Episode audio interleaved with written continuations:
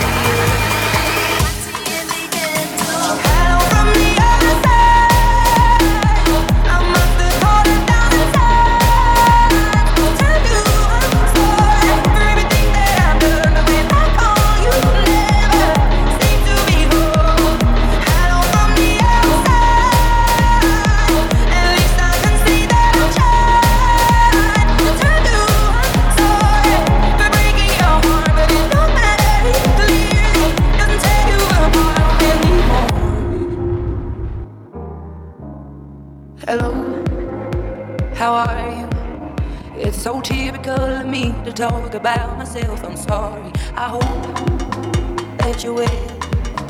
Did you ever make it out of that town or nothing else happened? It's no secret that the boy.